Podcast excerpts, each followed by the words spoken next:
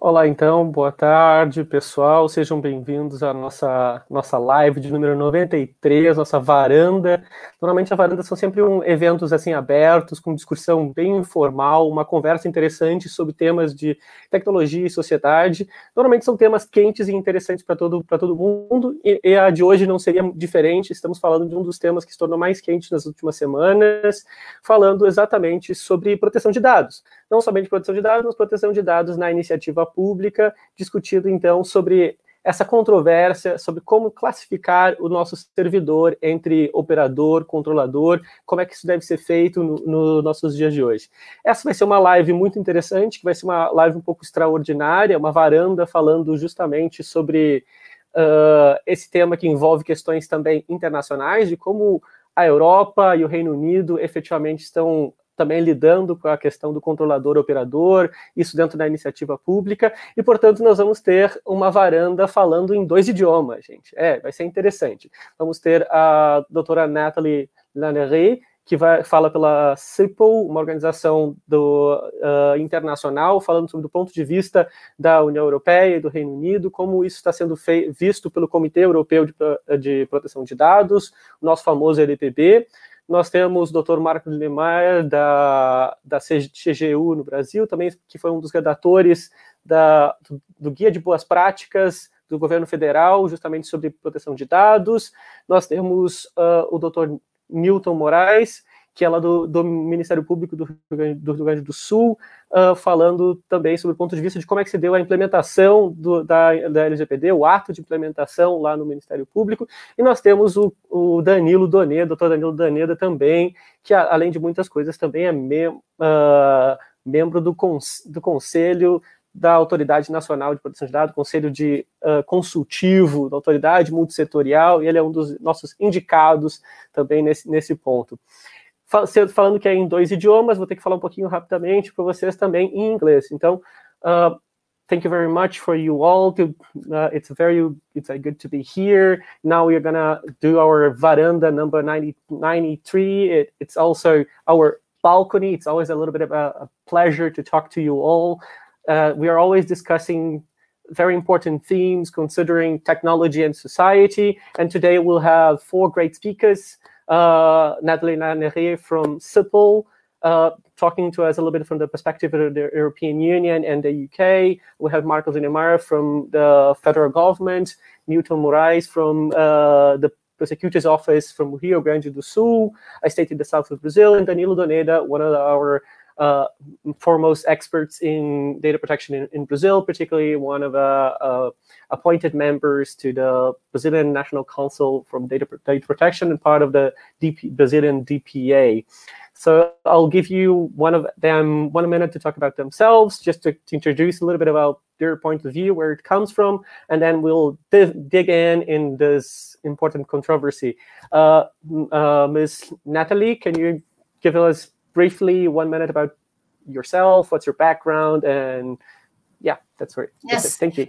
Hello, everybody, uh, and thank you very much, Christian. Thank you very much, ITS Rio, for inviting me and actually giving me the opportunity to travel to Brazil in these times where you have to stay home because of COVID. Uh, so I'm really glad to be here.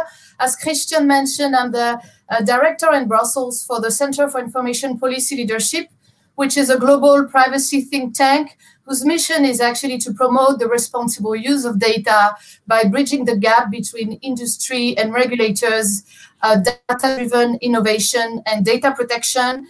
And I have a background uh, in the private practice. I used to be an attorney, and I was also previously the group data protection officer of uh, uh Capgemini in Paris. Thank you, and looking forward to great discussions. Thank you, Dr. Natalie. Doutor Danilo, pode se apresentar um pouquinho, um minutinho? Obrigado, Christian. Obrigado pelo convite ao, Christian, a todo o ITS. Eu dou parabéns também para o ITS pela é, pontualidade e prontidão em trazer um fórum de discussão autorizado para discutir uma demanda, uma discussão tão importante nesse momento agora. Eu, eu, eu sempre tive a, a impressão que no momento que a LGPD entrasse em vigor, a natureza dos debates mudaria imediatamente de, de caráter e questões práticas é, e imediatas tomariam uh, a, a, vanguarda dessa posição. Então, é o que nós estamos enfrentando agora com temas relacionados, seja o DPO, seja os primeiros passos da NPD, seja a questão conceitual sobre uh, definições sobre como, como encarregado, operador, controlador. Mas esse tempo aqui era para minha apresentação. Acho que o Christian já fez minha apresentação, né? Eu sou doutor de Direito Civil, professor do IDP, advogado, membro do Conselho Consultivo da ANPD, Conselho Nacional de Proteção de Dados. E desejo um bom debate a todos. Muito obrigado, doutor Danilo. Doutor Marcos Linemeyer, poderia se apresentar um pouquinho, rapidinho, um minutinho? Com certeza. É, bom, Christian, muito obrigado pelo convite, obrigado ao ITS, é sempre um, um, prazer estar em tão boas companhias e poder debater de maneira informada alguns temas que vão ser críticos, ou já são, já se tornaram críticos para a implantação da, da lei da LGPD no Brasil. É, queria só fazer um, um, um, disclaimer antes de qualquer coisa. Eu sei que você me apresentou como, como auditor da CGU e como membro do, do, do subcomitê de implantação da LGPD, do Comitê Central de Governança é, de Dados do Poder Executivo Federal, mas aqui eu vou falar como Marcos, né? Eu não vou representar a CGU, não vou representar o, o, o subcomitê, até porque não caberia a mim essa função. Então, é, o Marcos vai falar com vocês sobre os temas, assim como eu já vinha tendo esse tipo de discussões com o Danilo e outros atores que estão aqui. Tá bom? Muito obrigado, que a gente tenha uma boa tarde aí. Te agradeço muito, Marcos. É super interessante ter aqui com você com uma visão de, de expert, que também pode ter um pezinho para entender um pouco como está a situação uh, do ponto de vista da, de como a administração está vendo isso. Então, você vai ser ótimo, importante, seu ponto de vista de expert. E agora, doutor Nilton Moraes, por favor, um minutinho para a gente pra se apresentar. Olá, Christian. Hi, Natalie. Uh, hi, Marcos. Olá, Marcos. Olá, mestre Danilo.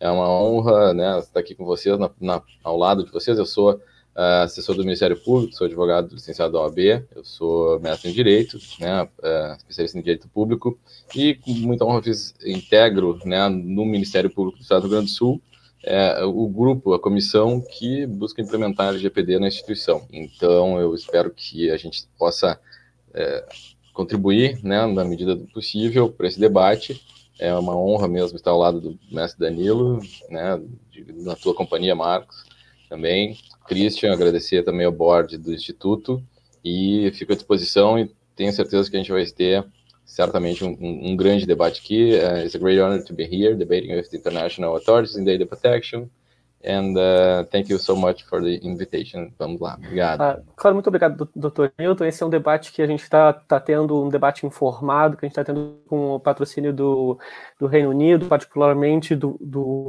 do, programa de acesso, de acesso digital. Então é muito importante que a gente consiga trazer essas diferentes perspectivas para a mesa. So this is a, a, a public event brought to us by with the sponsorship of the United Kingdom, particularly their program for digital access. So it's a it's a very great pleasure to have these different perspectives today uh, for us to have this very broad and interesting points of views from the EU, the UK, and and particularly to have a guidelines in Brazil and have a very informed discussion of how the, the international standards are going on.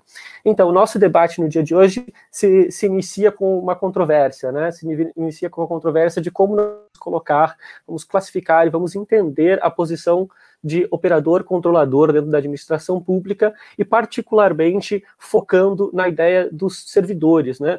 Uh, será que os servidores devem ser vistos como operadores? Será que, será que eles devem ser vistos? De que forma eles devem ser entendidos dentro da, da nossa Lei Geral de Proteção de Dados, da LGPD? So it's quite interesting that we have a, uh, this event today based on the controversy, controversy what it is our uh, uh, controllers, but prosecutors inside the public administration. So particularly what is the position of civil servants in, in this uh, classification that we will have. And it will be interesting to have the position starting with the, the point of view of how to understand this uh, specific actors and how to point out and classify those different actors within the public administration. Então é interessante que a gente vai ter agora um debate dividido em algumas partes. A primeira discussão vai ser justamente entender qual é o ponto de vista sobre uh, o, o, servidor, se ele deveria ser visto como um controlador, operador, como a, a administração pública deveria entender uh, e deveria se classificar nesse, nesse, primeiro momento. Então, vamos iniciar com a doutora uh, Nathalie uh, Laneret, uh, explicando como é que se deu essa, essa discussão dentro do ponto de vista da Europa, ainda mais que recentemente, agora em julho, uh, o Comitê Europeu de Proteção de Dados, o famoso LPB, acabou de lançar algumas guidelines e a doutora Natalie esteve presente nessa discussão de uma maneira muito significativa, escrevendo uh, parte das posições da, da C, do CIPO para o LPB. So we will start our discussions with uh, Dr. Natalie, uh, that was very close to the big discussions that happened in Europe for the, the guidelines from EDPB on controller pro processor uh, and so what are the main discussions that happen uh, within uh, for the EDPB and whether there was any discussion similar that what happened in Brazil or on what are the position of civil servants and how do you see this difference between controller and processor uh, and how how Europe is seeing this. So thank thank you, Christian. Um, I have to say that actually I've been working in data protection for the last 20 years, and it is the first time I hear about this uh, type of controversy. And actually, thank you very much for again for inviting me because as you know, CIPL has a big project on uh, the LGPD assisting um, with the proper setting up of, of the law to facilitate its implementation in line with you know uh, current and future digital challenges. So it's very interesting to know the type of discussions that are ongoing. Um, so actually um, as i was saying in the eu there has never been such discussions because uh, the gdpr as well as the previous directive have always been very clear that the rules apply in the same manner uh, both in the private sector and in the public sector I understand, though, that in Brazil there's discussion around the status of employees of public administration and whether these should be considered as processors. Um, and um, we've never had this question, uh, as I said, in the EU, but I can maybe understand where the confusion may come from because both when you're a processor and you're an employee, somehow you're acting on behalf of someone else. You have to work on the basis of instruction, and you have what we call a subordination link. Uh, so that creates the confusion. And I, I, would add also that you know sometimes in Europe we struggle with the lack of harmonization in GDPR implementation, but on this specific topic there is full uh, harmonization, full understanding that an employee, regardless of whether it is uh, working in the private sector or in the public administration, is not um, a separate entity and it, cannot be considered as a, a processor and even um, a controller. Uh, this is very clear uh, actually in the 2010 uh, EDPB guidelines. And as you rightly mentioned, these guidelines are uh, being updated, and there's currently um, a consultation on those updated guidelines. And I would say that it's so obvious uh, that the point is not even uh, clearly uh, addressed. Now, there's something else I want to mention that is very interesting um, to uh, try to explain to you uh, why uh, you know this is not an issue in Europe is because in addition to the EDPB, there's another institution that is called the EDPS, the European Data Protection Supervisor, and the European Data Protection Supervisor is somehow the data protection authority of the EU institutions of the um, uh, uh, different uh, agencies and institutions in Europe and actually somehow protects um, the personal data of EU um, civil servants. And this uh, institution, the EDPS, has issued some specific guidelines in addition to those of the EDPB on controller and processors. And even the EDPS does not mention this at all. So I think this is really a, a sign that uh, those uh, employees should not really be considered um, as processors. Now, I just want to explain to you why, in my in my view, it, it, it is not possible for two reasons. First, it's clearly not in the spirit of the law because you know when you when you separate on the one side um, the uh, uh employment status and the employment agreement uh, regardless of whether it's a private employee or a public employee i mean there's really it's it's really a general employment agreement that covers a lot of different tasks that may include the processing of personal data, but many more, many more tasks, right? Uh, uh in the opposite, when you compare with the data processing agreements that um, has to be entered into under the GDPR between a controller and a processor, then these agreements are very specific and only focus on the data processing uh, operations. And also, when you are an employee and you are accessing personal data, somehow you do it just because you are authorized to do it in the context of some broader task you have to perform, right? So you are you you are somehow in a sort of passive role. Um, on the opposite, when you are um, a, a, a, controller and you're trying to uh, actually uh, entrust, identify uh, an external um, uh, entity um, for processing activities, you're actually actively entrusting something to an external person. So I really think for the spirit itself, it, it, it's not really, it was not really the intent. It was never the intent of EU law to make employees separate processors.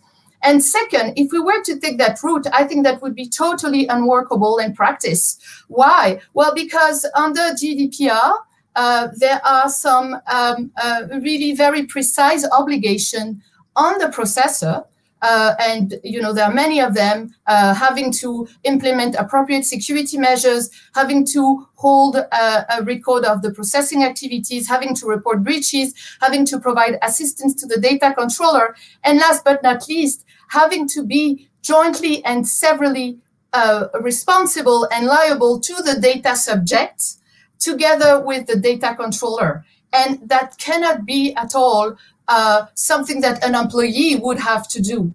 Uh, this would be totally unworkable uh, in practice. So um, back to you, Christian. Thank you very much, Natalie. It is quite quite interesting to see that uh, apparently there was uh, this discussion that never reached uh, Europe in, a, in, such a different way, and and interesting your last two points that uh, it would it would not be in the spirit of the law and would not be and and probably would be very difficult to be workable. Então é muito interessante a, a Natalie nos, nos apontou algumas questões uh, importantes. Eu acho que a primeira é dizer que na Europa não há uma diferenciação entre implementação do ponto de vista da iniciativa privada e da iniciativa, da iniciativa pública, e que aparentemente essa discussão não, não atingiu esse nível uh, de controvérsia na Europa por dois motivos, particularmente o primeiro seria que as, as guias da, da EDPB, do Comitê Europeu de Proteção de Dados, não falam desse assunto, e também porque também a autoridade que seria para proteção de dados dentro da própria União Europeia tem guias que não, não levam esse, a esse ponto, e ela dá dois argumentos também do quanto não deveria ser visto dessa forma. O primeiro seria que não seria no espírito da, da, do GDPR, né, do regulamento europeu, pensar nessa na ideia de que um empregador ou então um servidor fosse um operador. E segundo lugar, eu acho que não seria possível de efetivamente tornar isso operável ou, uh, prático, efetivamente, particularmente pelo tipo de responsabilidade que teria uh, o operador nesse caso que seria em alguns momentos, inclusive, uh, responsável em conjunto com o controlador de dados. Então seria difícil. Então, Marcos, eu gostaria de te perguntar, você que estava olhando do ponto de vista na redação desse guia de boas práticas, você, você acha que o guia de boas práticas já dá um indicativo de como a administração pública já deveria em, em, entender essa questão, de como deveria ser, chegar nesse, nessa discussão, de como o servidor deveria ser, ser visto, e, e se você acha que já existe uma consolidação de um ponto de vista nesse sentido dentro, dentro de, do governo, se acha que já deveria existir, e se você tem algum comentário para o ponto de vista do que a, a Nathalie colocou. Obrigado. Certo. Obrigado, Christian. É, bom, eu acho que o primeiro ponto que a gente precisa ter em mente é que um guia, em tese, é uma diretriz, né? Então, quando você faz uma, um guia, você espera que ela seja seguida. É, todavia, a gente tem, essa foi a primeira, a primeira versão do guia, e a gente tem esforços continuados de revisão desse documento. O que eu acho que é uma coisa muito importante para a gente trazer é a história, e a, primeiro, acho que é importante pontuar aqui, a gente não está falando é, de como o servidor deve ser visto como operador ou não. A gente está falando se o servidor ou o empregado, inclusive na iniciativa, na iniciativa privada, pode ser visto como operador ou não. Porque se a gente for interpretar daquele modo, ou seja, considerando que o operador ele tem um, um, algum vínculo com o controlador que poderia ser um CNPJ e esse e esse e esse é, operador por um quer por um vínculo estatutário, contratual ou, ou seletista é, se torna um operador, a gente não está atingindo apenas a iniciativa, a gente não está falando só do âmbito público, mas também para o âmbito privado. Então, é, o debate, acho que não pode ficar dentro da questão da assimetria, mas do que, que essa simetria, dessa interpretação, e do que, que essa simetria uh, provoca em, ambas, em ambos os lados, digamos assim, né? É, é interessante a gente pensar que, por exemplo, eu acho que o, o professor Danilo vai, vai recordar disso uh, melhor até do que eu, a gente tem a primeira versão do, do, do, do APL, que depois viria a, a, se tornar LGPD, em 2011, ela vai trazer o termo é, subcontratante, subcontratado, perdão, é, que é a tradução do processo da GDPR, né, tradução do português, na versão portuguesa está como subcontratado. Né. E, e, lá, na primeira versão, não falava em operador, a gente tinha subcontratado e o subcontratado era um terceirizado, digamos assim, é uma empresa, um CNPJ que era terceirizado para fazer uma operação de tratamento em nome do, do, do controlador. E agora o que, que a gente teve? A partir de 2015, quando foi a, a, a versão para consulta pública, é que apareceu essa figura de operador com essa redação, uma redação muito semelhante. E até é interessante, um, um colega da, do comitê, que inclusive acho que está nos assistindo, o Roberto Kodama, ele apontou para o fato de que naquela consulta já existia uma, uma observação bastante interessante de um, de um, de um, uma pessoa que, que contribuiu ali. Ele falava justamente o seguinte, ó, abre aspas, né, é uma pessoa empregada pelo responsável, falando do, do operador é uma pessoa empregada pelo responsável, por exemplo. E aí ele pontuava: então tem menos responsabilidades por estar cumprindo ordens, embora não possa igualmente transgredir a lei. Então veja, a, a, ao longo desse processo de construção da lei, a gente sabe que conceitos foram mudando, alguns foram uh, desidratados, outros conceitos ganharam é, é, mais uh, robustez, digamos assim, mas essa, essa discussão, essa dúvida é, continuou. E é óbvio, quando a gente tem o conceito atual é, de operador, um modelo possível em termos de interpretação é justamente essa, é que a, o, a, o vínculo é, possa ser tanto estatutário quanto seletista. Veja bem, conceito, pessoa natural ou jurídica de direito público ou privado que realiza tratamento de dados pessoais em nome do controlador. Inclusive, esse nome pode denotar algum tipo de representação do controlador pelo operador. Então, veja, é, a gente está falando de modelos possíveis.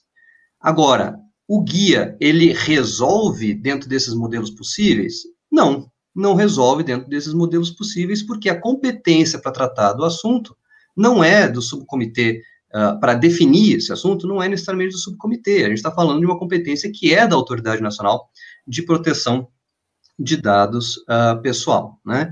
Então, na interpretação, a primeira interpretação da, da que nós tivemos uh, no guia da LGPD, ele acaba trazendo justamente essa interpretação segundo a qual o empregado público ou o servidor estatutário ou inclusive ampliando essa essa essa interpretação, o seletista poderia ser sim é, considerado como operador. Claro que existem implicações, que acho que ao longo da nossa conversa a gente pode é, explorar, que são relevantes para que a gente possa definir é, qual poderia ser, novamente, qual poderia ser a melhor interpretação para o caso que nós estamos vivenciando hoje no Brasil. Christian, estou devolvendo aí. Muito obrigado, Marcos. Eu acho que foi bem interessante a sua ponderação sobre a ideia de que existem modelos que podem ser, podem ser vistos né, historicamente, né, sobre o modo como você pode ser, foi, foi pensado, e também o fato de que não são somente os servidores, mas assim que essa, esse vínculo de subordinação pode ser vista de maneira mais ampla. Né? Eu gostei de que você levantou também a questão de que a, a lei traz a definição com a expressão em nome em nome de, né, em nome do controlador. Então isso eu acho, eu vejo que isso é interessante. So Marcos brought up a few few very interesting interesting points. I think there are different models for you to understand how uh, uh, the processors are going to be seen within uh, not only the the public administration but in, in general. And he, he brought a little bit of a historical discussion on, on the matter, and particularly he mentioned one thing that I find quite interesting is that in our definition of processor, it says in name of. Uh, so it kind of gives us this idea that it could be a little bit broader than understanding of having uh, another uh, person. It could be include even employees in general. So it's quite quite interesting that you have this uh, this point. And he made a point as well that this may have very uh, broad implications from how you're to uh, implement this type of law. Uh, mas é interessante, agora falando sobre do ponto de vista da implementação, é legal a gente olhar que, por exemplo, o Ministério Público do Rio Grande do Sul foi um dos primeiros a ter um, um ato de implementação da LGPD, e nós temos uma pessoa que participou disso, né? E, e, do ponto de vista, é interessantemente, que o Ministério Público do Rio Grande do Sul realmente implementou no, um dos seus artigos, dizendo que, na realidade, os servidores deveriam ser vistos, permita se eu estiver errado na interpretação, que os servidores seriam vistos como uh, operadores né, de, de dados. Doutor Newton, Uh, o que você pode me dizer do processo que foi de implementar, de criação desse ato de implementação dentro do Ministério Público? Qual foi a, a, a, a lógica que se chegou? E se o senhor entende efetivamente que uh, uh, a melhor interpretação do seu ato, do ato do Ministério Público, quero dizer, do Rio Grande do Sul, seria realmente que, que efetivamente os servidores teriam esse papel, em, pelo menos em algumas circunstâncias, de operadores? Se eu puder comentar um pouquinho como é que foi esse processo e, e aonde a gente deve chegar. Muito obrigado. Claro, claro. Obrigado, Christian. Obrigado pela, pela introdução. E eu uh, me permito, então, seguir a, a partir desse, desse, desse breve relato que o Marcos fez. É a nossa, então, a partir de, dessa discussão que, que nós percebemos e que tomamos conhecimento de no âmbito nacional e já com o guia também, nós trouxemos, então, essa discussão para dentro do Ministério Público. E aí, uh, e as ponderações que houve, uh, acho que é interessante relatar aqui, mais do que defender, a gente relata uh, o que aconteceu, como, no, como nós chegamos a, essa, a esse provimento. É, tem uma, foi criada uma comissão, essa comissão ela é composta por dois ex-procuradores gerais de justiça, um, um, entre, dentre as quais a, a doutora Simone, que é conhecida também do Christian, é, a doutora Eduardo Lima Veiga. Nós temos um sub procurador de gestão atual, é, uma procuradora de justiça, é, uma, mais de uma dezena de promotores e também um, um outro time de, de, servidores como eu. Então, uh, nós trabalhamos em reuniões sistemáticas, periódicas, a partir de quase seis meses, é, é, debatendo, e esse tema, sem dúvida, ele, ele, ele despertou, claro, né, a, a, nossa atenção. E aí é, prevaleceu esse entendimento de que, sim, e, e eu quero chamar a atenção também para um detalhe que me parece relevante. Assim, é, claro que nós estamos aqui tratando dos servidores e até né, da polêmica que, que se percebe né, em relação até a estagiários e tal, mas também é, nós fizemos a, a, o posicionamento que, que vingou, que prevaleceu nesse nosso colegiado, foi de que também, inclusive, os membros são é, é operadores. Né, então, procuradores de justiça e promotores de justiça. Né? Uh, nós levamos em consideração, nós fizemos uma, um caminho para chegar nesse, nesse, nessa conclusão, o caminho que, que, que o grupo chegou, né? Uh, no sentido de que uh, nós olhamos pela, pela ótica, pelo prisma do titular de dados. Qual seria a forma de nós, reconhecendo esse direito fundamental, né, em breve, escrito no, no, nosso seleto rol do artigo 5 da Constituição Federal, nós entendemos como seria essa, essa, como faríamos para densificar essa, esse direito fundamental e atrair a ele é, a, a, a tutela da máxima proteção. Né? Lembrando que, pelo 129 da Constituição Federal, o Ministério Público ele não tem apenas a, a, obrigação de respeitar, de atender, de compreender os direitos fundamentais, mas sim de, de, de implementar, de densificar, de, é, de fazer com que eles se tornem efetivos, de efetivar. Então, nós, uh, o, o, grupo, nosso colegiado, nós entendemos que seria uma forma de demonstrar esse maior essa maior proteção, essa máxima proteção ao titular do direito também, né, uh, assumindo a responsabilidade e indicando a responsabilidade, inclusive, dos membros do Ministério Público. Então, nos pareceu uh, que seria uma forma de densificar ainda mais os, os, os, direitos fundamentais, e esse direito fundamental à proteção de dados. Entendemos que, é, é, contra, embora re, re, reconhecendo algumas, algumas discussões pertinentes a respeito até da, da obrigação, por exemplo, solidária, né, e alguns outros temas, assim, mas que nós analisamos pela ótica de como seria, como se daria a máxima proteção, a maior proteção ao titular do dado, né, não excluindo, obviamente, e, e, e o provimento ele é muito claro, no sentido de, evidentemente, né, reconhecer o Ministério Público como, como controlador, né, e, e porque também uh, nós, nos chamou a atenção para o debate que, é, além de sermos né, uma, uma, uma instituição pública, é, nós, uh, os membros do Ministério Público eles são agentes políticos também. Então, eles uh, ficou, ficaria um pouco complexo, um pouco difícil de imaginar que eles uh, não, não levariam nenhum tratamento de dado pessoal a efeito sem que essa com, em decorrência dessa autonomia funcional do, do, do, membro do Ministério Público, sem que isso implicasse um tratamento de dados pessoais. E esse tratamento de dados pessoais, claro, quando o promotor, quando o procurador de justiça fala, ele fala como órgão do Ministério Público, mas também, né, ele, decide é, também é, como ele vai produzir, como ele vai levar a efeito esse tratamento de dados. Então, é, foi, nós partimos, né, aproveitamos né, da fonte dessa, desse, dessa caminhada que o Marcos é, gentilmente relatou para nós.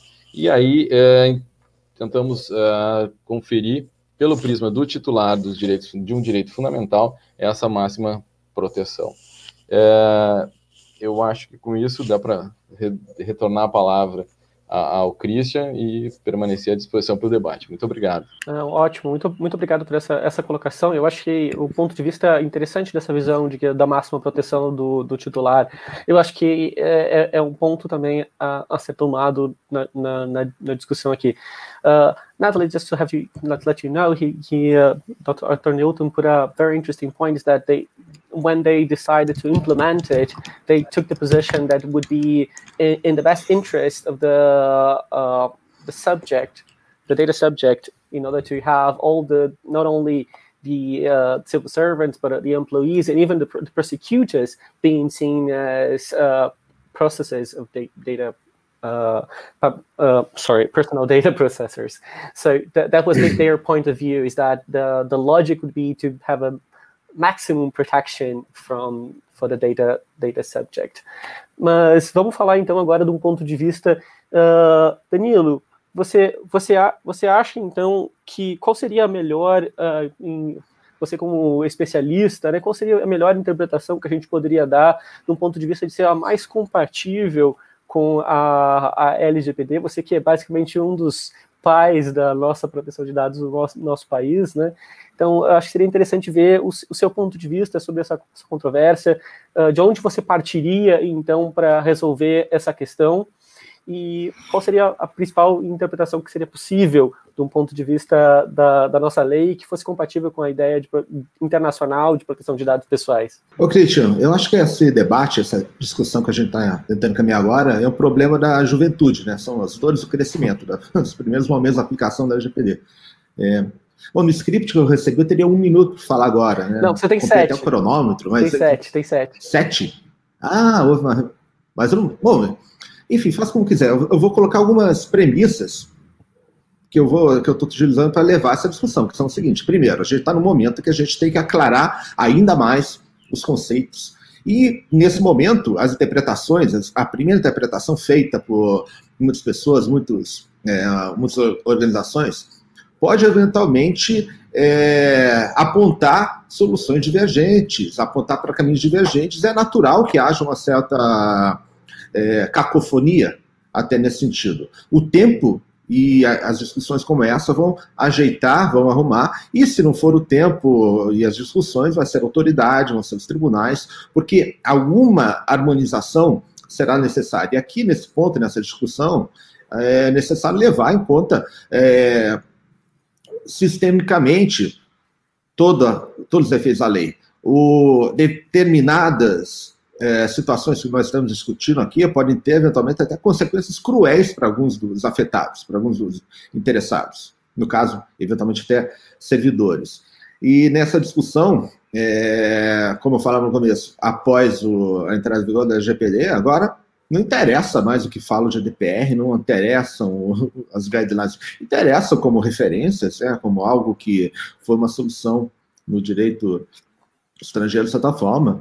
A gente sabe que optar de uma forma diferente pode eventualmente trazer problemas de compatibilidade, com consequências estruturais ruins para todo mundo, mas eventualmente nada impede o Brasil de tomar caminhos próprios em suas é, formulações, interpretações no, no, conceito. Então, não interessa, então a gente tem que verificar o que nós temos de fato. E eu acho que mesmo que, é, sem é, formalmente podermos nos é, referir a, a ordenamentos estrangeiros, nós temos aqui na LGPD já muitos elementos que deixam claro que o próprio contexto, e como a própria, gente falou, o próprio espírito da lei, é, induzem a uma interpretação pela qual haveria uma certa incoerência interna com algumas proposições, com, com a própria é, é, distinção, com a própria razão de ser da, de, da verificação dos agentes de tratamento sua distinção entre controlador e operador.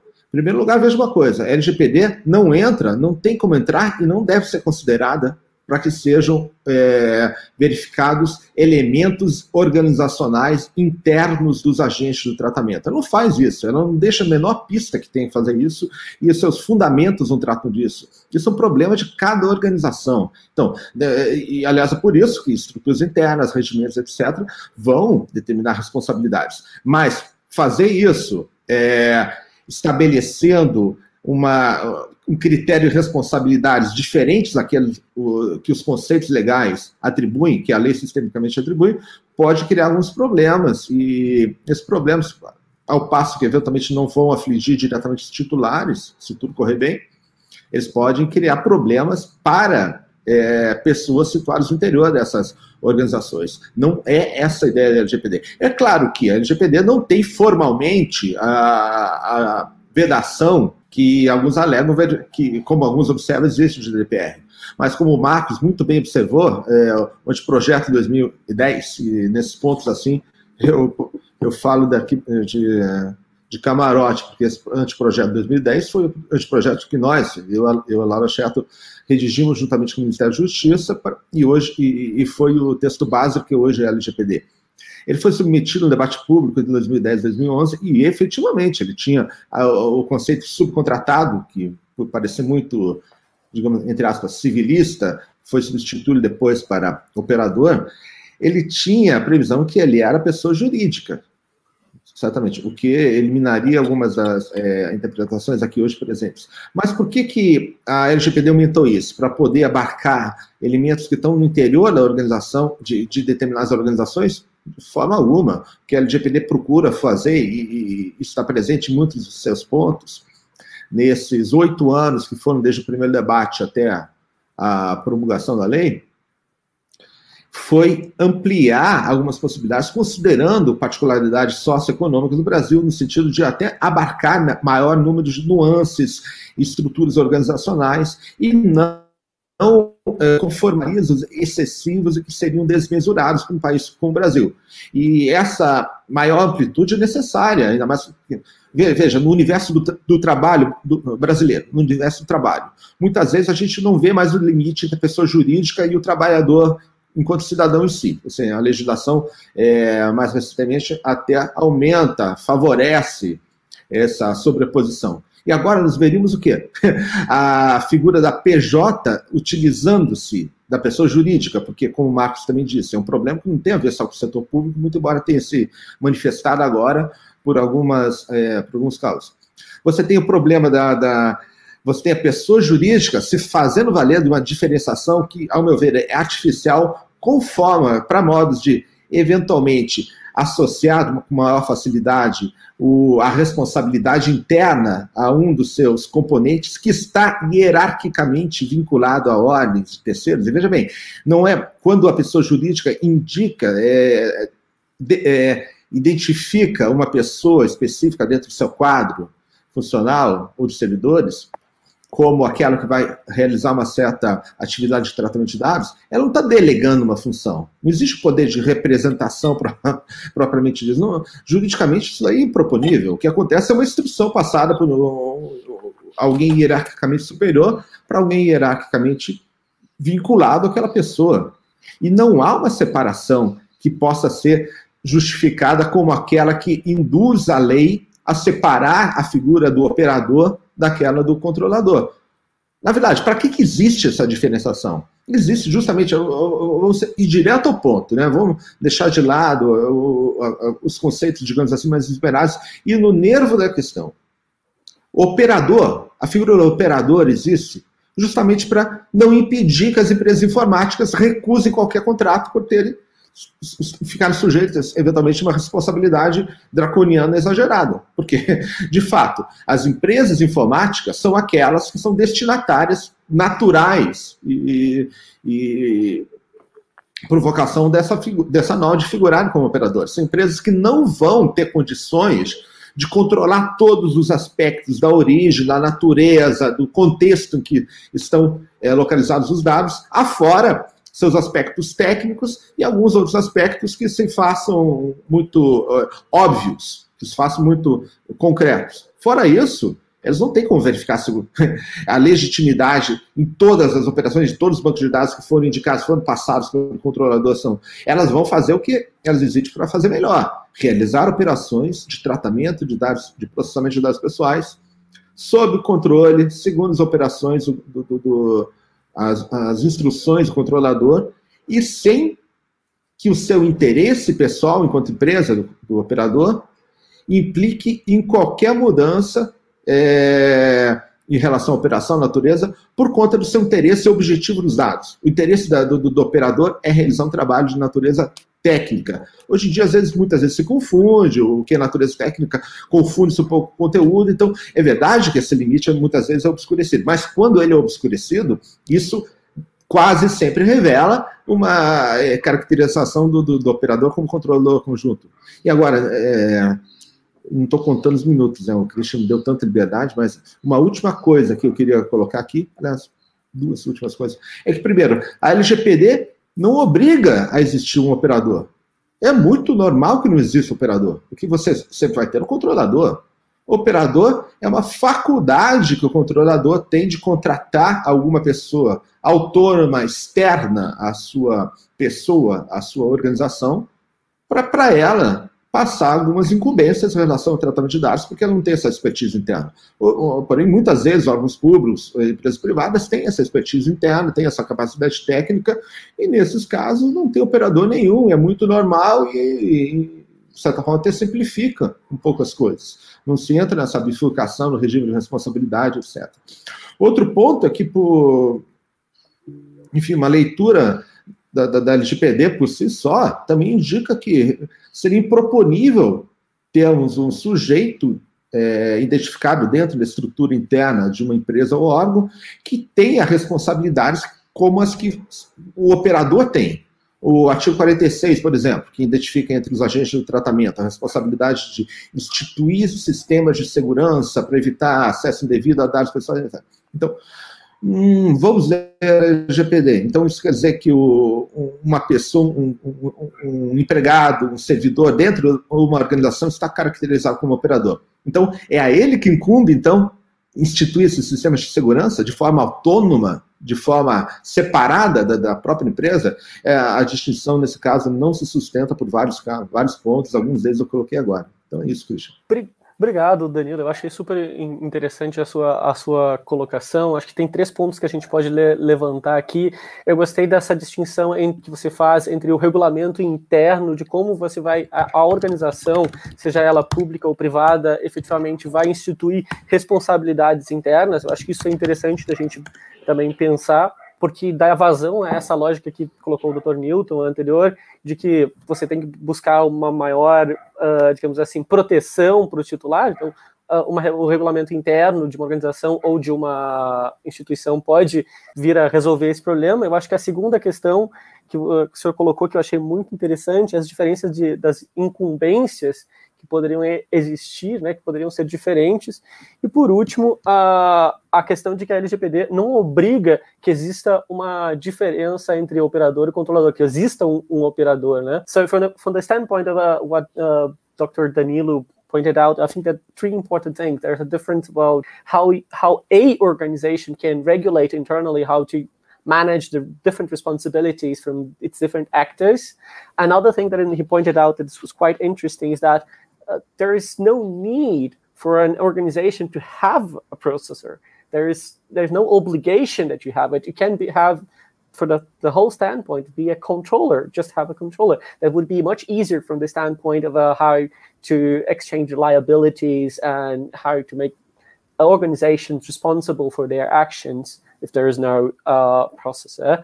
And the last part is that there is a different. Um, um, uh, there are some some competencies, some mandates that they they have legally have in the different types of legislation, particularly in our data protection legislation, that go straight to the processor. For instance, like security you have to establish a security system. How can a processor, being a civil servant, him or herself do that within an administration, public administration, or an organ from the public administration, or something like uh, on along those lines. That will be really, really hard and very difficult to actually implement it. So there are interesting points of view uh, on that.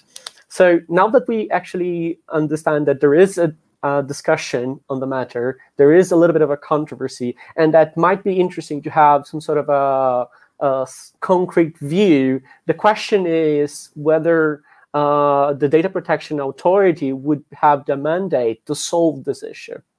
I think that would be an interesting point to start. Então, agora que a gente já viu que existe uma controvérsia, que essa controvérsia ela pode ter implicações importantes dentro da, das diferentes organizações, seria Uh, uh, seria importante para agora nós partimos para a discussão de será que a Autoridade Nacional de Proteção de Dados, a ANPD, poderia efetivamente ter um papel de regular essa questão? E aí eu pergunto para doutora, doutora Natalie, uh, taking into consideration that you, Dr. Natalie, that you mentioned that this discussion hasn't happened in Europe, my, my question would be, what would be your your views or ideas of how should uh, a data protection authority proceed whenever uh, encountered this situation that there is a different role for different employees. You think they, they, they should settle the matter, stating, well, there's, that's the best interpretation in accordance with the the, the whole law, the whole reg- regulation. How you think that the data protection authority should proceed in this matter? How they should should state it in its guidelines in the future? So, Christian, I'm, I'm, I'm afraid I'm not going to answer your question directly because my point of view on this is really to to uh, not bring this to the data protection authorities because I don't think we should go into further into the discussion. And I'm going to tell you I mean, I've heard some really interesting things. One of them is that, you know, we need to protect the data subject first. This, is, this should be the main objective. And uh, the Data Protection Authority is also in charge of this. Uh, but I think that by uh, entrusting employees with the role of the processor does not uh, at all go into more protection of the data subject. Um, I think that it's very important. Going back to what I've heard around, you know, the interpretation of in the name of, which could give an indication that maybe employees are covered. I'm sorry to say that, but I'm I'm comfortable saying that because I'm a lawyer. We need to move from a too legalistic approach of GDPR.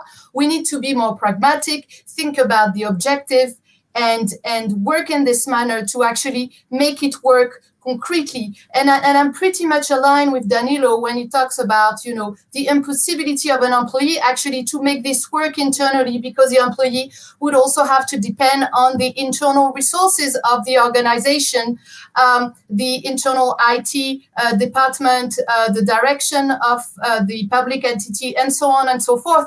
And somehow uh, it would be uh, mission impossible to be able to implement the obligation of a processor.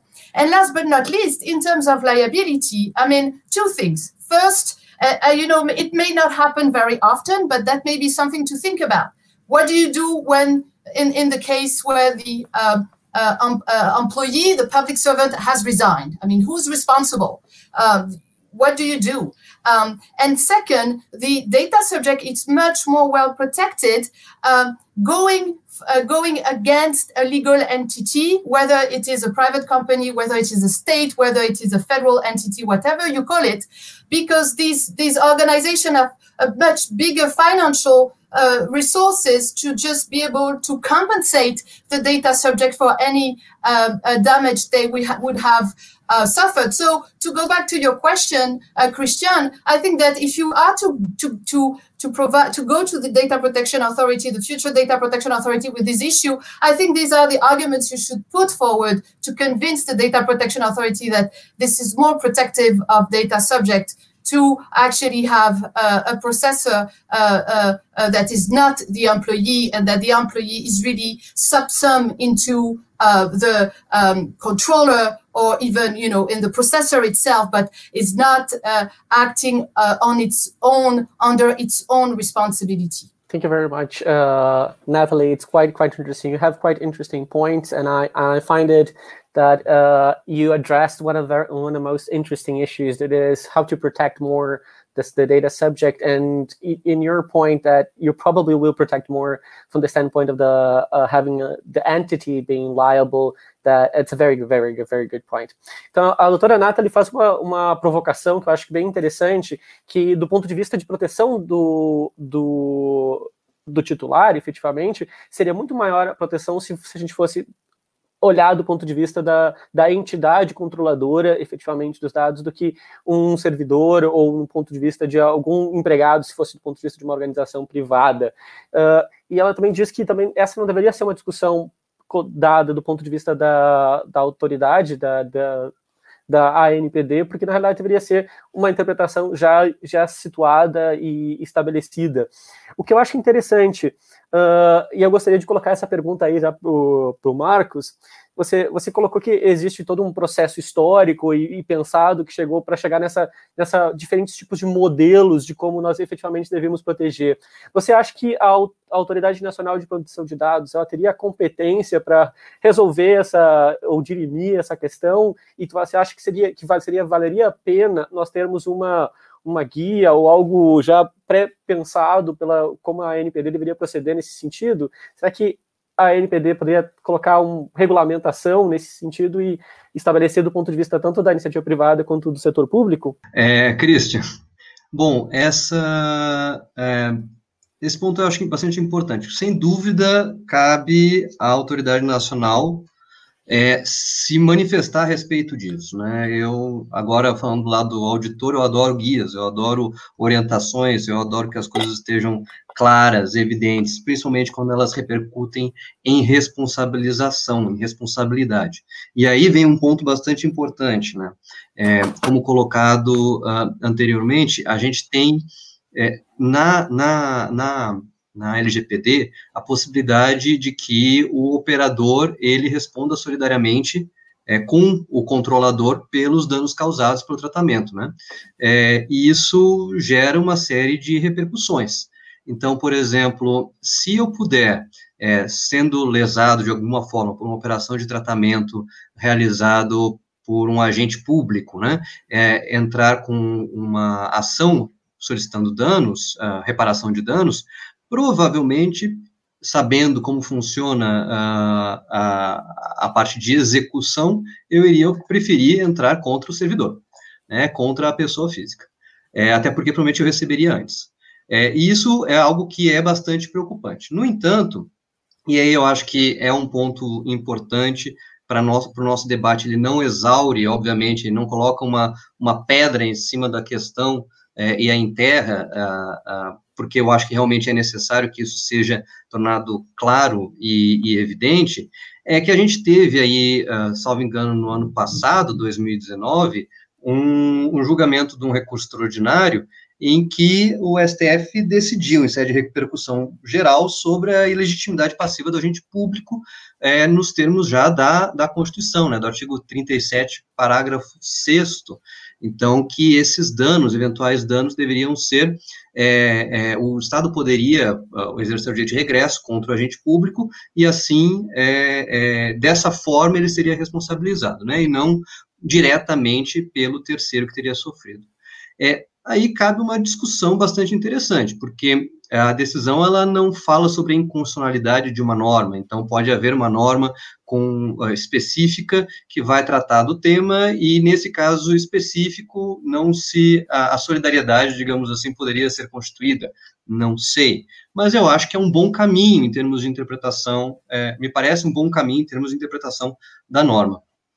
É outra coisa que me preocupa bastante é, nesse aspecto também é, os, é, a repercussão prática disso para a própria execução do, do, do, trabalho, né? Tanto o empregado quanto o servidor público estariam, uh, de certa forma, é, numa situação em que, é, no âmbito público, por exemplo, você poderia é, ter uma discussão sobre a hierarquia e a obrigatoriedade de seguir determinações do superior hierárquico, por exemplo, é, e com isso ser de alguma maneira responsabilizado, né?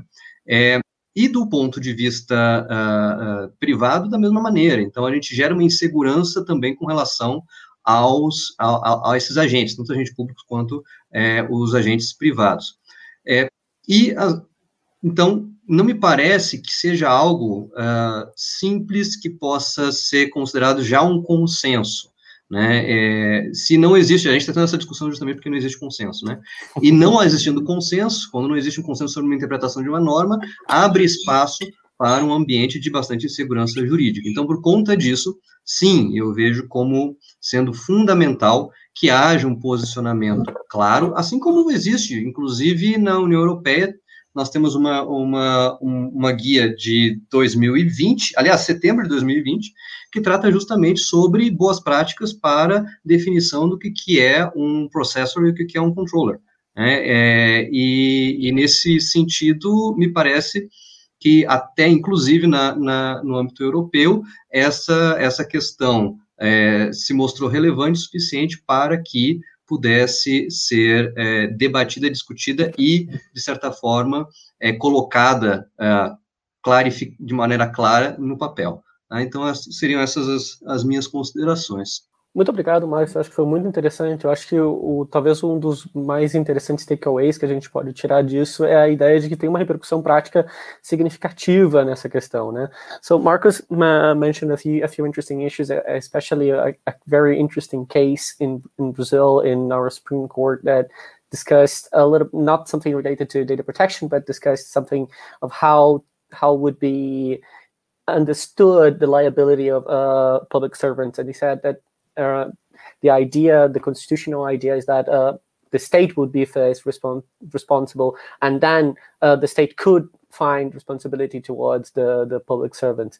But he said as well that there was there was no uh, something that blocked the idea that a law could change this this very logic, that's constitutional logic. So it might say that there could be an interpretation that uh, our data protection legislation would be uh, st- establishing this different set of liability regime.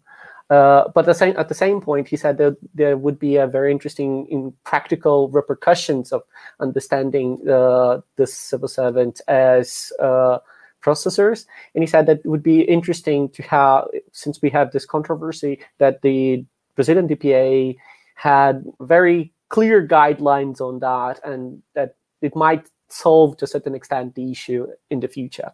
Então, falando justamente desse ponto de vista pragmático, efetivamente, tá? Uh, eu acho que seria interessante a gente ver agora a posição do Dr. Dr. Newton sobre uh, como é que você acha que seria visto se tivesse uma guia agora da NPD que indicasse que os servidores deveriam ser vistos de um ponto de vista de não deveriam ser vistos como operadores? Como é que você acha que isso poderia impactar a, a lógica do ato do Ministério Público do, do, do, Rio Grande do Sul? Se você acha que isso seria, traria uma repercussão prática significativa? Uh, como é que você vê agora uh, procedendo no futuro? Quando, como nós poderíamos dirimir essa controvérsia? O senhor tem alguma, algumas palavras para nós nesse sentido? Obrigado, é, doutor Nilton. Claro, claro.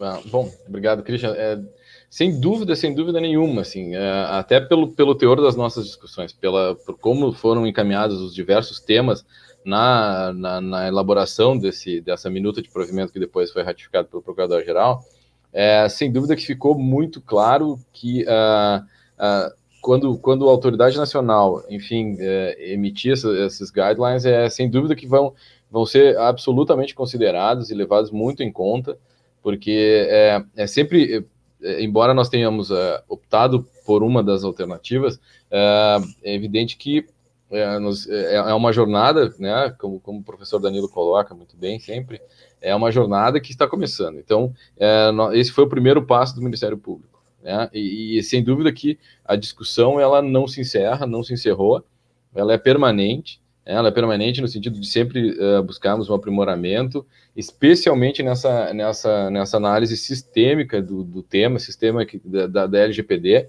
né, é, também é muito interessante que que tenha despertado essa discussão. Né? A gente ficou muito, muito é, até lisonjeado que, que a, a sociedade tenha a, a, atentado para isso numa norma interna né, de uma instituição, é algo que talvez jamais visto né, na história brasileira. Né? Então, esse efeito LGPD, como o, o Fabrício também da Mota Alves refere, é muito interessante. E, e, sem dúvida que, pelo menos no âmbito dos nossos debates, é, quando se tiver, e se for o caso de, uma, de um guideline da, da autoridade nacional, ou mesmo uh, quando se o Conselho Nacional do Ministério Público também, que, que se debruça sobre esse tema, né, uh, emitir um posicionamento, obviamente, de, diferente, é, não há problema nenhum dessa discussão ser retomada, e é, o objetivo realmente foi e sempre será de ter essa análise sistemática, de estar incluído né, o máximo possível né, na, na, nesse regime é, normativo de proteção dos dados. Então, nós é, não vejo nenhum problema, muito pelo contrário, serão, entendo muito bem-vindas as, as, orientações, e óbvio que pelo menos é, serão é, levadas muito em conta para nas eventuais discussões que se façam sobre o tema uh, dentro de casa. Então, esse, uh, porque o papel da autoridade nacional, sem dúvida, esse de, de, de unificar, de, de, conduzir, de liderar né, uh, esse, o sistema jurídico brasileiro é, é, é essencial para que se tenha, assim, essa, essa consonância, essa harmonia maior possível de, do, do entendimento brasileiro sobre o tema. Então, né, se reconhece, sim, claro, né, a relevância da autoridade nacional. Né, o Brasil, é, e, nós temos sim esse descompasso né, é, complexo de termos uma lei sem a autoridade nacional. O Brasil é rico em uma, numa, numa normativa, numa norma bastante, bastante adequada já, né, mas também pobre no sentido de ainda não ter, embora né, o professor Doneda, né, a nominata já dos, dos já indicados, então se, se imagina que se, se espera que em breve a autoridade nacional comece realmente a atuar, e, e então será muito bem-vindo para toda a sociedade essa capacidade, essa atuação, que nós temos certeza, é toda a confiança na autoridade nacional, como sim esse guia desse, desse processo de adequação brasileira à LGPD, não só no cenário nacional, porque nós reconhecemos que precisamos estar inseridos no cenário internacional também, né, na esteira da, de GDPR e, e outros diplomas. Eu acho que é por aí, Cristian. Obrigado. Obrigado, doutor Newton. Muito interessante o seu ponto de vista. Eu acho que vale a pena a gente, a gente levar isso em consideração para para entender como é que se dá essa forma de organização e o quanto a Autoridade Nacional de Proteção de Dados pode ter um impacto muito positivo nessa em, em dirimir essas questões e essas controvérsias. Né? É bom saber que, do ponto de vista do Ministério Público do Rio Grande do Sul, também esse, essa autoridade teria uma, uma um elemento de dirimir, de, dirimir problemas e salvaguardar um pensamento de segurança jurídica geral, assim.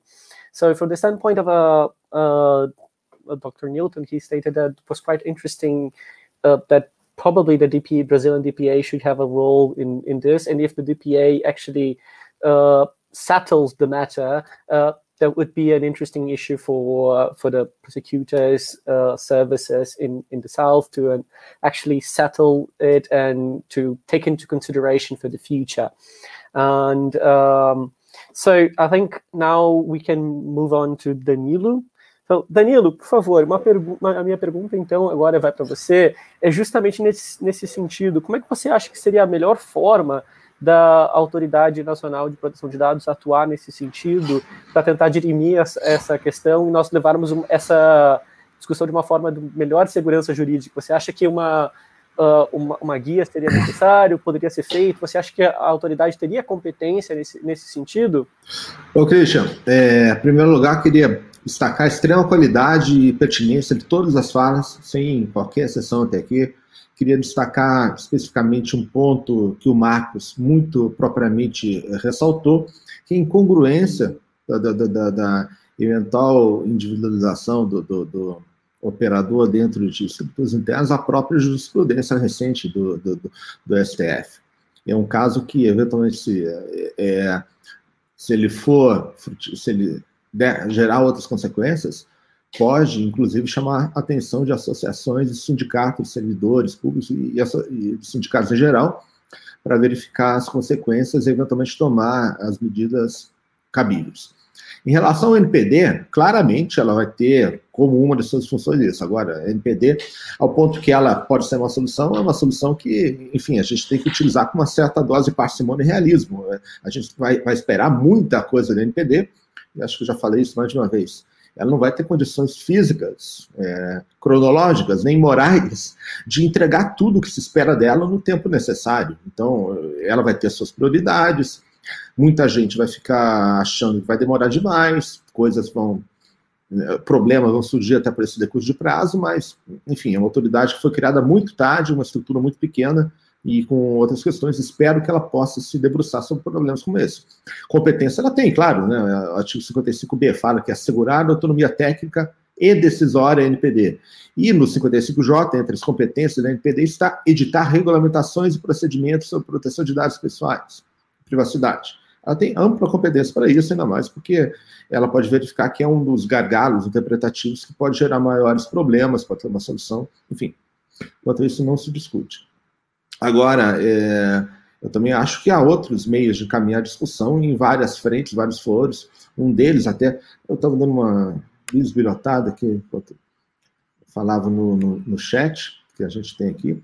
Então, Maria Luísa Jobim, que acho que é do, até do TJ Rio Grande do Sul, ela fez uma pergunta super pertinente. Ela perguntou se o grupo de trabalho CNJ, é, o, o CNJ nomeou agora, em outubro, um, um grupo de trabalho cujo, com o objetivo de elaborar estudos e propostas vinculados à adequação dos tribunais à LGPD. O, a presidência do trabalho do conselheiro Henrique Ávila integra, o grupo, e acho que certamente é, uma, é, uma, é um ponto que eu, se não houver outra é, é, entrada do tema, eu levaria para lá, porque é um tema que deve ser resolvido, claro, em termos de uniformização, e essa própria função do GT no do CNJ. Muito, muito obrigado, Danilo. Acho que você mencionou uma questão que eu acho que para mim é, é, crucial agora para a gente entender uh, o futuro, que é a questão justamente de como a NPD vai lidar com suas prioridades, né? O que, que vai ser o, o, que vai ser decidido antes, o que vai ser regulamentado antes e quais são os elementos que vão ser mais importantes. E, uh, eu acho que isso é, é, é crucial a gente para a gente tomar isso em consideração no futuro. So uh, Danilo mentioned one thing that I think it's fantastic, it's very important, is that well, yeah, the Brazilian DPA may may be able to, to solve the issue, but it might not necessarily be in, the, in its top priority. Uh, so there might be many situations where uh, things will come up first or before and ahead of that. So they might might need different avenues to solve the issue. And he answered one question that I find it quite interesting is that there are other uh, organs in the public administration that might be able to solve some of the issues related to that. And one of them is our our judiciary council, uh, in Brazil, it's called CNJ, which will lead the whole uh, structure for the judiciary for the judiciary in general. So my my my point now, I think we can move on to, to questions of the audience in, in a few in a few minutes. So, um, but uh, before we go there, uh, I wanted to give a, a, few a few questions for you all. If you have any any points concerning liability, if you think how, how we should proceed in understanding the uh, we have a little bit discussed that in, in the past but i will i'll see if you have any other points concerning liability for uh, processes in general então gente eu acho que é super interessante a gente já vai passar para discussões uh, do público vocês aí podem nos mandar perguntas como por exemplo da da Maria uh, Luísa Jobim foram muito interessantes. Uh, a gente está vendo algumas das perguntas que foram feitas também. Mas antes de a gente passar para as perguntas da audiência, gostaria de fazer uma última pergunta final para todos eles, que se relaciona como a gente deveria lidar com a responsabilidade civil dos, dos uh, operadores de um, de um modo geral. Algo, algo bem rápido, só umas, uma, umas, umas frasezinhas de cada um. So, Natalie, how do you think we should, we should proceed of how to establish liability uh, when it concerns uh, pro processes?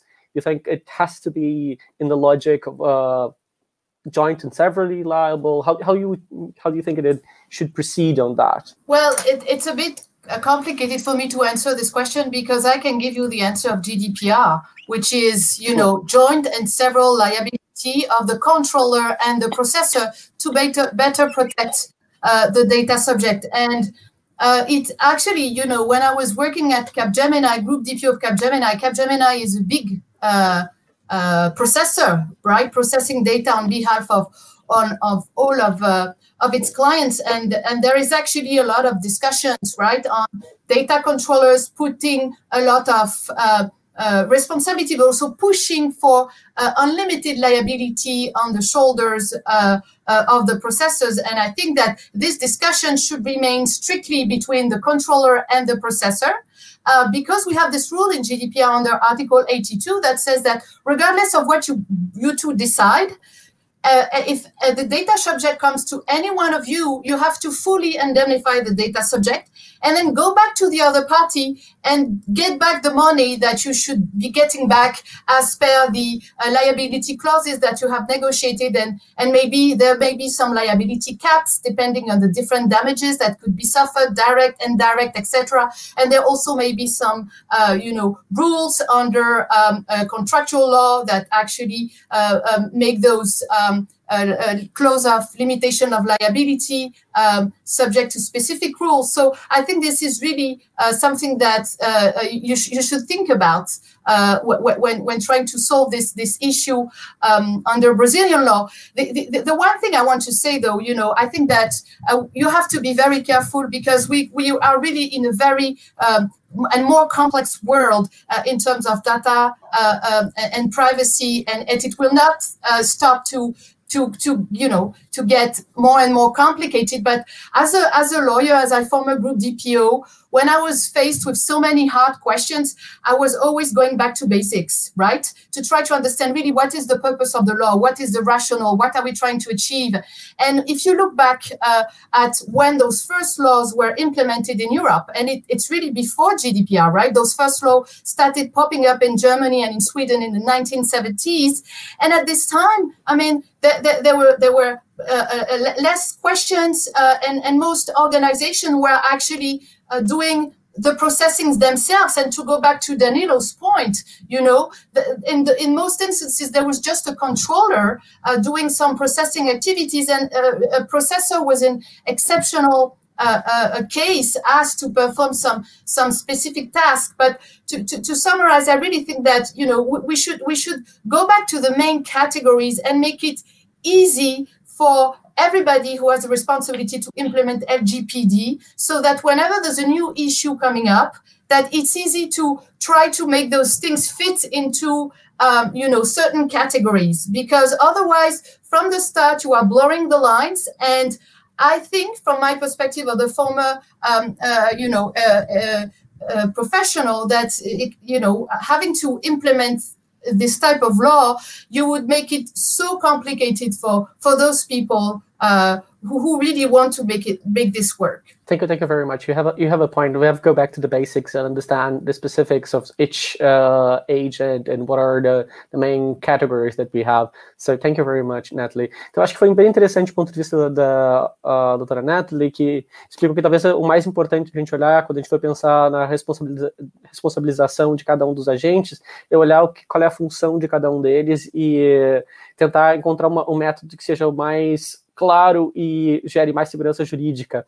Nessa, nessa visão de buscar maior segurança jurídica, eu pergunto para você, para você, Marcos, o que, que você acha que seria uma boa estratégia, já que você pensou que existem modelos diferentes de como a gente poderia compreender qual seria uma boa estratégia de lidar com essas diferentes responsabilidades, imaginando que se houvesse essa, essa lógica de o servidor se tornar responsável também. Você, eu sei que você já começou respondendo isso na, na pergunta anterior, mas se você quiser dar mais algumas palavrinhas, como você imagina que seria uma boa estratégia do ponto de vista do servidor, como é que deveria ser lidado, como o órgão poderia lidar com essa questão. Bom, é, Christian, em termos de melhor estratégia, me parece que seria pela via do regresso, no caso da, da, da responsabilização. E sendo assim, talvez não fosse considerá-lo como uh, operador, mas considerando o servidor como parte do escopo do controlador. E um controlador pode faz tratamento de dados, né? Então também esse controlador ele tem essas competências.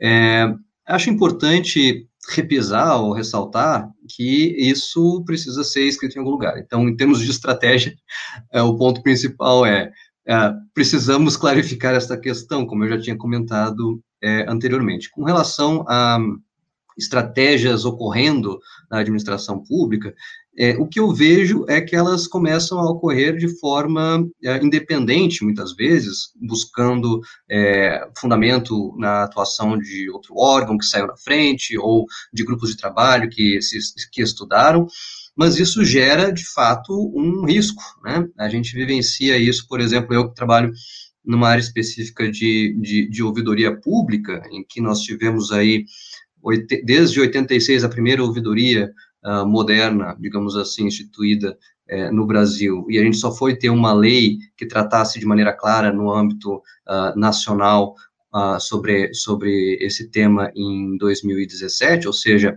um período longuíssimo, né, é, de, de instituições se criando e, e se formando, né, de, de, de, com compreensões distintas sobre suas finalidades, sobre processos diferentes, é, tudo isso gera um problema, né? Ou seja, no momento em que você tem é, uma, uma situação em que as instituições vão desenvolvendo interpretações, cada qual a seu modo e aplicando, você começa a gerar insegurança, mas você também começa a gerar um risco de prejuízo muito grande, porque uh, antecipando-se então a, alguma ação de, de, de, normatização ou de, de clarificação do tema, é, você acaba gerando, você acaba se é, gerando custos para a administração, isso falando no setor público, mas também no setor privado, gerando custos que talvez sejam desnecessários, gerando atritos que talvez sejam desnecessários, quando na realidade a gente tem, de fato,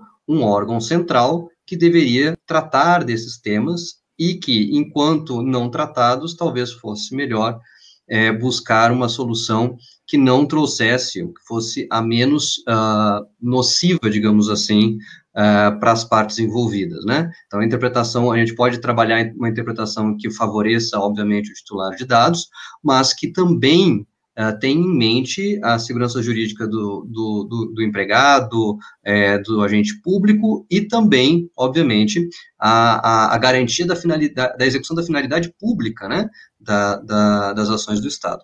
Então, de, de forma geral, não, acho que não existe nenhuma estratégia, senão uma estratégia que seja única, uma estratégia que consiga endereçar o problema em todos os níveis, em todas as esferas. Do contrário, nós teremos aí vários órgãos batendo a cabeça, nós teremos prejuízos, nós teremos é, riscos que talvez a gente pudesse evitar. Muito obrigado, Marcos. Eu acho que você tocou também nesse tema muito importante, que eu acho que é ter, termos uma, uma estratégia única de como a administração pública como um todo deveria visualizar essa questão.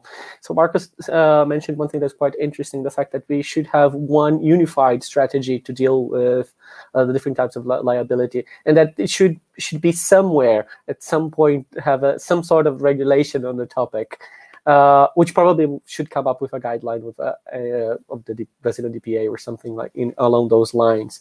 Doutor Newton, eu gostaria de perguntar, já que a gente está falando sobre estratégias, se a gente, se você, se houve essa discussão interna uh, quando foi estabelecido o ato e como você acha que poderia ser a situação hoje uh, para lidar com com diferentes tipos de responsabilidade uh, que poderiam existir. Claro, Cristian, obrigado. É, na, na, quando nós discutimos esse tema, uh, veio à tona também, por óbvio, nem poderia ser diferente, o 42 da, da LGPD, lá no inciso primeiro, inciso 1, né, diz que uh, o operador então ele vai responder solidariamente, mas quando? Quando os danos causados pelo tratamento pelos danos causados no, no, no, tratamento, ele descumprir, então, as obrigações da legislação de proteção de dados ou quando não tiver seguido as instruções lícitas do controlador. Então, uh, a gente, óbvio que reconhece que o, o, mais inteligente, o mais interessante, sem dúvida, é que o, que o controlador seja responsabilizado, mas também uh, já existe essa sinalização na própria LGPD de que essa solidariedade só existirá em caso de descumprimento de obrigações de, de, da, lei, da lei, da legislação, do sistema normativo, ou né, quando não tiver seguido as instruções é, lícitas do controlador. Então já é, já temos assim uma, uma, um,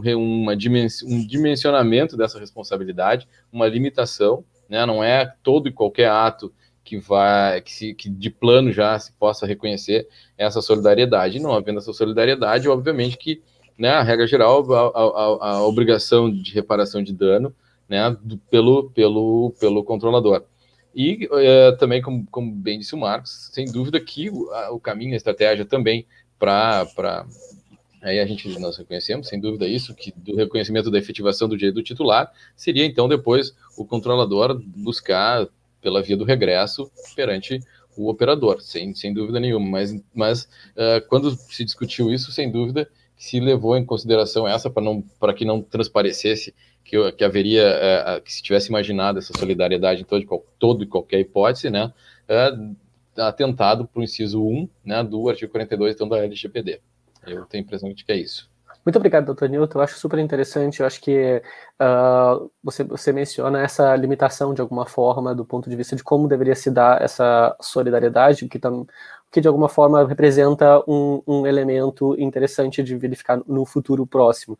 So Dr. Newton mentioned something that's quite interesting is the fact that it's not always, always, always that would be severally joint and severally liable.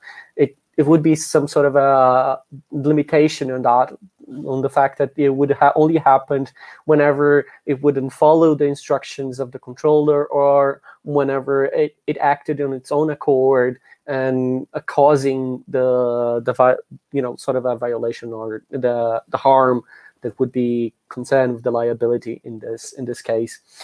Danilo, eu vou vou me utilizar um pouquinho de você e vou fazer, utiliza, vou fazer uma, essa mesma pergunta para você, mas junto com uma pergunta da, da nossa audiência, que eu achei relativamente interessante.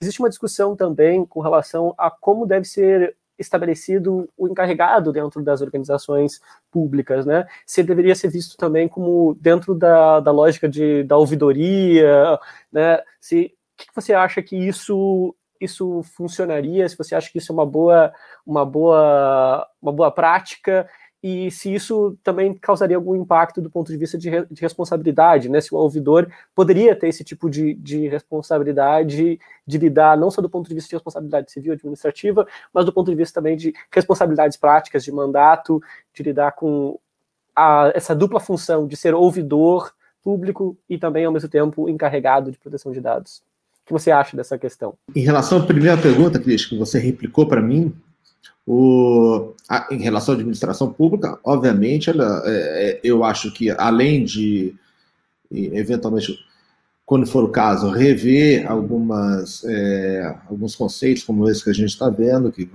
que pode se estruturar de uma forma que vai, pode, é, é, tem potencial de gerar alguns problemas, como a gente já discutiu bastante, Acho que a administração pública tem que também, é, dentro da sua, da sua estrutura organizacional, estabelecer parâmetros claros de expectativas de atuação e responsabilidades é, de, de, de, funções objetivas para cada um dos seus componentes em relação aos membros, e não pensar, claro, na, na, na, nas diferenças subjetivas que a lei coloca como é, elementos que possam juridicamente definir estatutos de responsabilidade, seja administrativo como, como civil. Isso não vai acontecer, isso não, não deve acontecer, e se acontecer, ele vai atrasar em muito a, a implementação de medidas realmente necessárias, tanto para a administração pública como com reflexo para a LGPD como um todo. Em relação à tua questão sobre encarregado e o, como a questão do carregado ela foi tratada na LGPD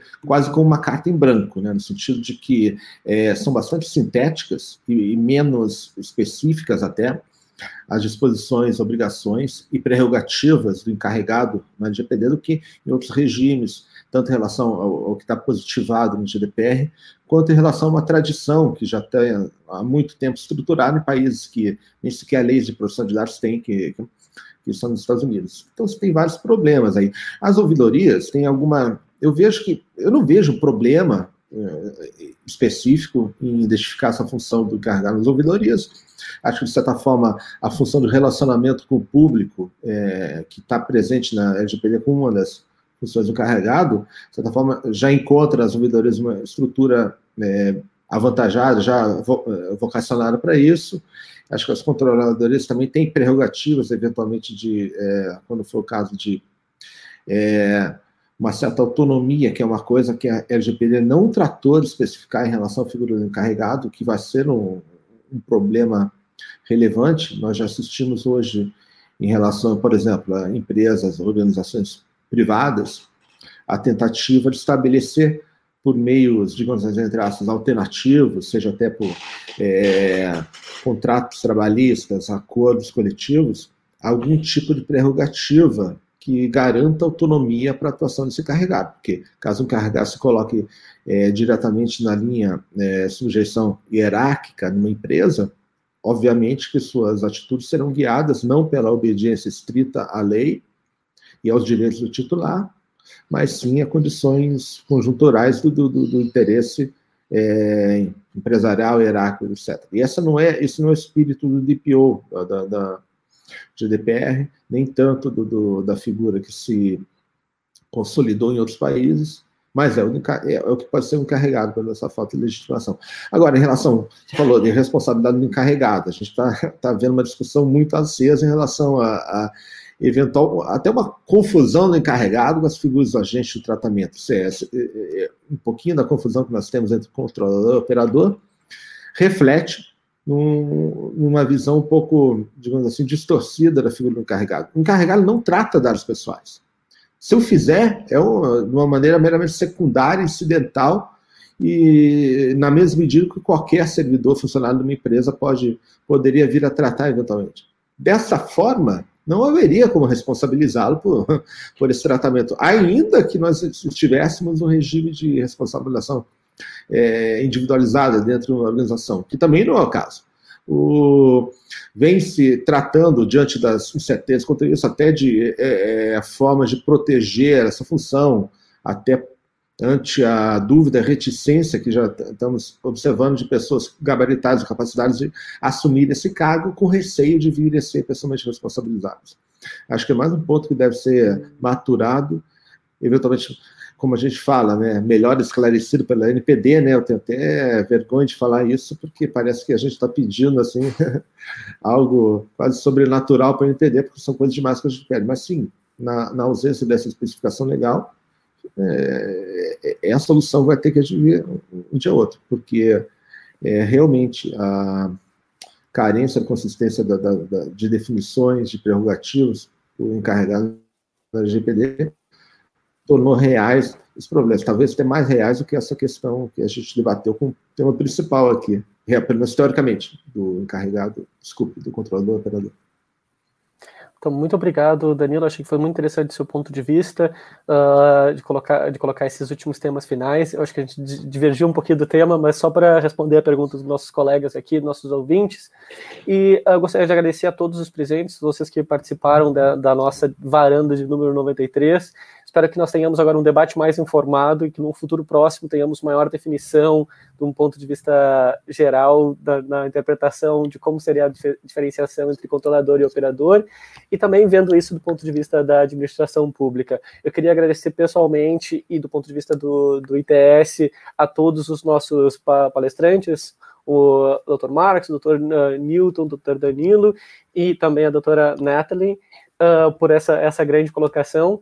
Uh, thank you very much, Natalie. It was a great pleasure. I think we had a very good discussion.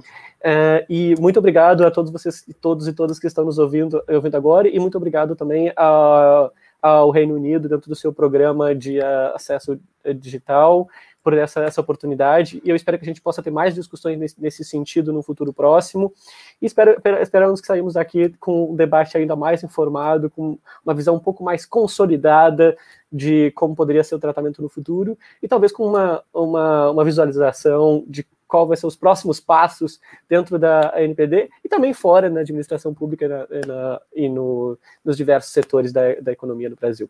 Muito obrigado a todos vocês. So, thank you very much and uh, até a próxima. Na próxima varanda. Só para vocês, o um último detalhe para finalizar. Uh, continuem seguindo nós no ITS no, no, futuro. E também nós tenhamos, um, nós tenhamos agora um curso aberto no ITS, um curso sobre LGPD na prática. Talvez algumas de vocês e alguns e algumas de vocês estejam interessados nesse sentido. Algumas palavras finais? One last word. Então, muito obrigado. Então, até, até a próxima Thank varanda. Thank you. Obrigado, obrigado, obrigado a todos. Obrigado, obrigado, obrigado. Thank you, bye.